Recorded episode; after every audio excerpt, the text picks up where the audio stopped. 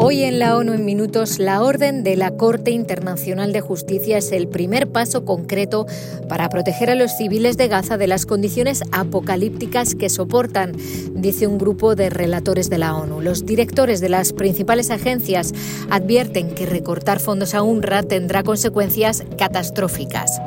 En Haití, más de 170.000 niños se han visto obligados a dejar sus hogares por la violencia y en Perú la reforma de la legislación forestal podría despojar a los indígenas de sus tierras. Un saludo de Beatriz Barral.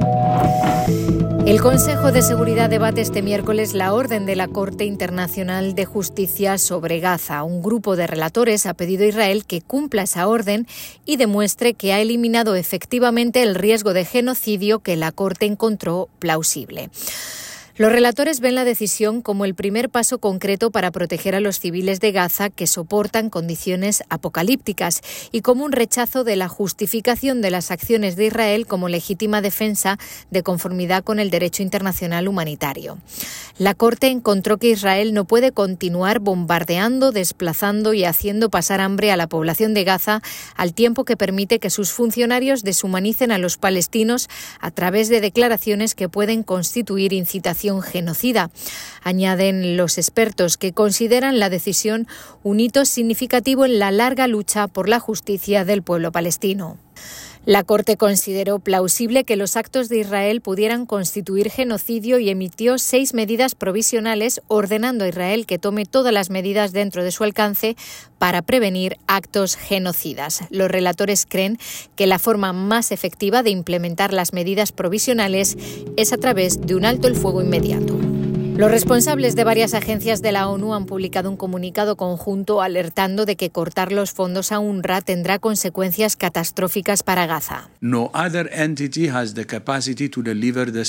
Ninguna otra entidad tiene la capacidad de prestar la escala y amplitud de ayuda que necesitan urgentemente 2.200.000 personas en Gaza. Hacemos un llamamiento para que se reconsideren estos anuncios, dijo el director de la OMS, que es uno de los firmantes de la carta, en rueda de prensa. El doctor Tedros recordó que a fecha de hoy más de 100.000 gazatíes han muerto, están heridos o desaparecidos y dados por muertos. La OMS tiene muchas dificultades para llevar ayuda a los hospitales del sur de la franja. El lunes consiguieron entregar suministros médicos al complejo de Nasser en Han Yunis. Otras misiones para entregar combustible y alimentos fueron denegadas. The hospital is operating with a single ambulance. Donkey carts are being used for transporting patients El hospital está funcionando con una sola ambulancia. Se están utilizando carros tirados por burros para transportar a los pacientes. Ayer hicimos otro intento de hacer llegar alimentos a Nasser, pero debido a los retrasos, a unos 500 metros del puesto de control, los alimentos fueron sacados de los camiones por una multitud que también está desesperada por comer. Tedros dijo que todas las personas con las que hablan sus equipos en Gaza piden alimentos y agua. Al menos 170.000 niños han tenido que dejar sus hogares en Haití en medio de la escalada de violencia, según un informe de UNICEF. Esta alarmante cifra supone un incremento del doble respecto al año pasado, lo que pone de relieve el rápido deterioro de la situación. En las últimas dos semanas, cerca de 2.500 personas, en su mayoría mujeres, niños y niñas, se han visto desplazadas tras los enfrentamientos en las zonas de Solino y Gabeliste, en Puerto Príncipe, la capital de Haití. UNICEF calcula que 3 millones de niños en todo Haití necesitarán ayuda humanitaria en 2024. Más de un tercio necesita protección urgente.